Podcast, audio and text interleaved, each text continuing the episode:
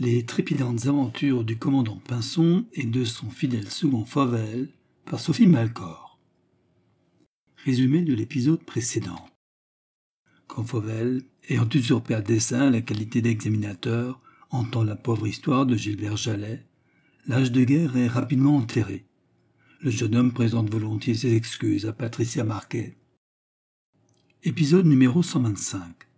Personnages principaux, le commandant Pinson, son second Fauvel, Gilbert Jallet, Patricia Marquet. Lieu L'une des nombreuses réserves que compte l'hôpital de Créteil, mais nous nous garderons bien de donner l'emplacement exact, sécurité oblige. Heure L'aiguille tourne toujours avec un entêtement digne d'éloge, mais Fauvel et Pinson n'ont plus si envie d'aller se coucher. Jallet, se mettant à pleurer. Je sais bien, je n'arrive pas à arrêter. Je me marie dans trois semaines, faut me comprendre. Patricia, touchée malgré elle. Ce n'est que ça. Tu vas tout me raconter. Rassure-toi, je vais te donner quelque chose d'efficace. Je vais aussi en profiter pour m'occuper de ta tête, parce que tu m'as l'air d'avoir un bon mal de crâne. Pavel, Madame Patricia, n'auriez-vous pas un endroit où ce jeune homme pourrait prendre quelque repos? Patricia, si, bien sûr.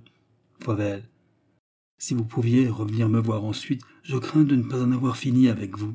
Patricia, si je peux vous être utile. Patricia Marquet et Gilbert Jallet sortent de la réserve.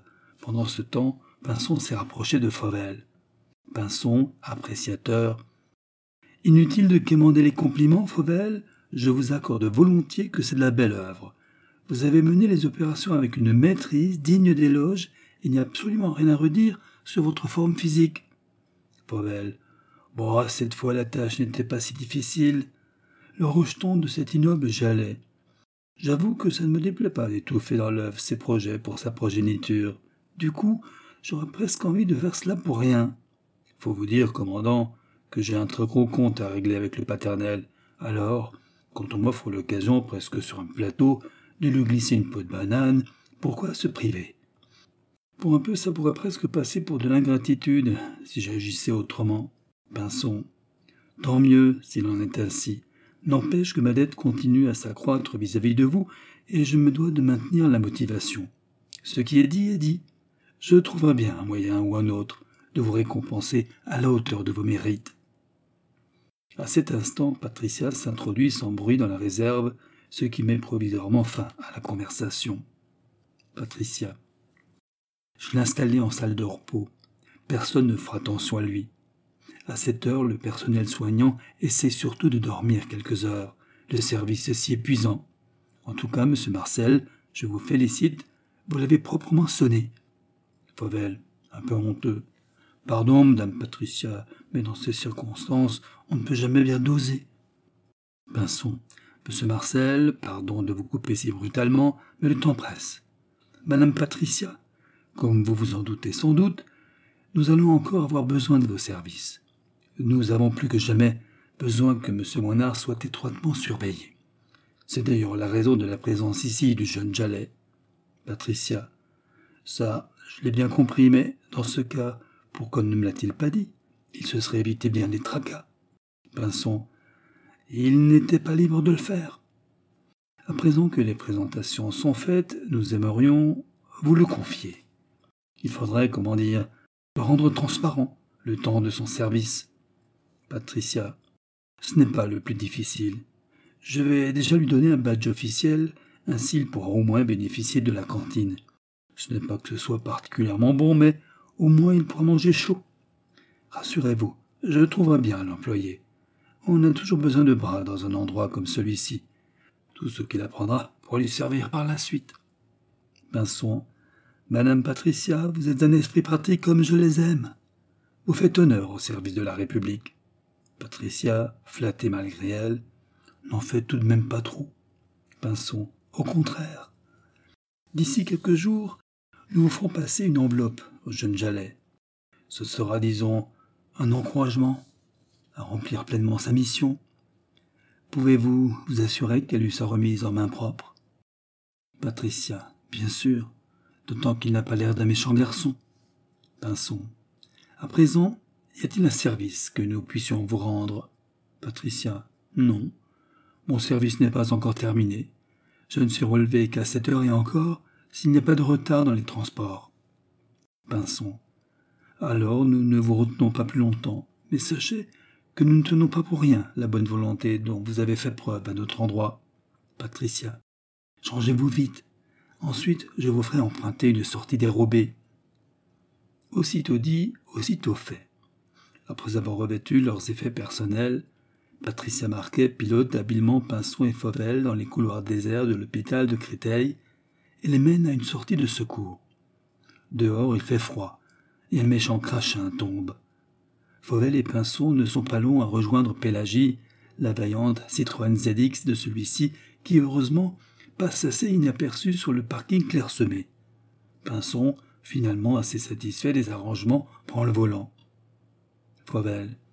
C'est bien joli tout cela, commandant, mais quelle est la suite des opérations? Pinson, savourant l'instant. Eh bien, il me semble des plus urgent d'informer notre hiérarchie des derniers agissements du Sir Crovard. Ne pensez-vous pas? Fauvel. Moi je veux bien. Mais je ne voudrais surtout pas qu'on grille Alfred. Il n'en est pas question une minute? En tout cas, je vous remercie de vous être entremis, car ainsi cette journée n'a pas été perdue.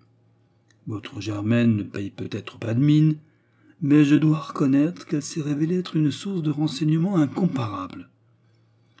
Le sel a bien conservé sous le boisseau. On ne sait jamais. Fauvel, touché malgré lui. Voici qui me va droit au cœur, commandant. Sans compter qu'à présent, nous avons deux alliés dans la place. C'est une chance tout de même d'être tombé sur le jeune Jalais et de l'avoir convaincu de son intérêt.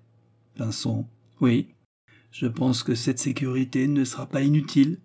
Fauvel, si je puis me permettre, commandant, il y a tout de même une chose qui me chagrine. Pinson, allez-y. Fauvel, je crois que vous avez bien gagné le droit de vous épancher un peu. Fauvel, ben, j'aurais bien aimé qu'on prenne un peu de temps pour s'occuper de cette grosse conduite intérieure noire. Pinson, ne vous inquiétez pas. J'ai comme dans l'idée que nous la recroiserons à un moment ou à un autre. Fauvel, vous pensez que le sieur Crovard s'est une nouvelle fois mis dans un très mauvais cas? Pinson. Avec un tel individu, qu'y a-t-il à espérer d'autre? Sa seule réelle aptitude semble être celle de collectionner les ennuis. C'est pourquoi je ne serais que trop curieux de connaître la réaction de notre chef. Favel. Il ne devrait pas se montrer des plus ravis. Gêné.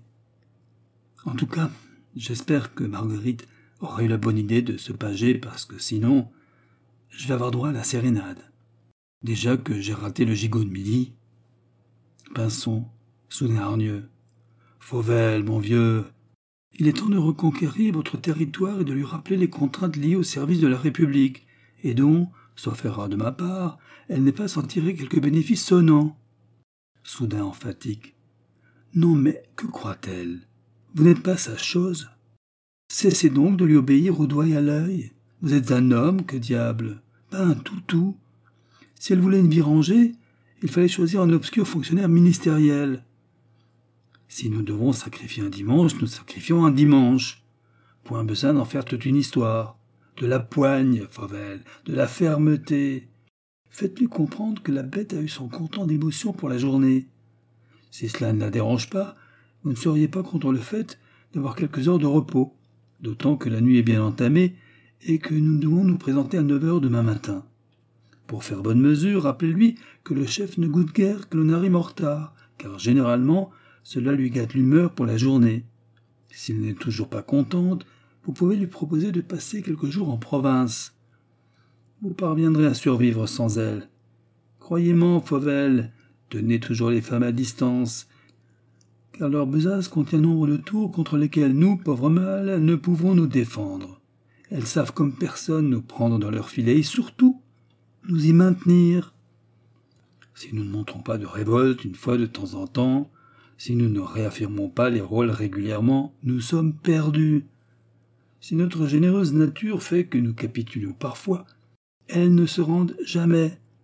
Si dans nombre de batailles passées, nous avions eu le courage de confier le commandement des femelles, je suis sûr que l'issue de l'affrontement eût été tout autre. C'est pourquoi je vous invite à redoubler de fermeté à son endroit. Vous verrez, Fauvel, Tout d'abord, elle ressentira une forte colère qui lui échauffera les sangs, mais ne craignez rien. C'est excellent pour la santé. Ensuite viendra le temps de la réflexion. Elle fera son examen de conscience, puis elle vous tendra le rameau d'olivier. À suivre.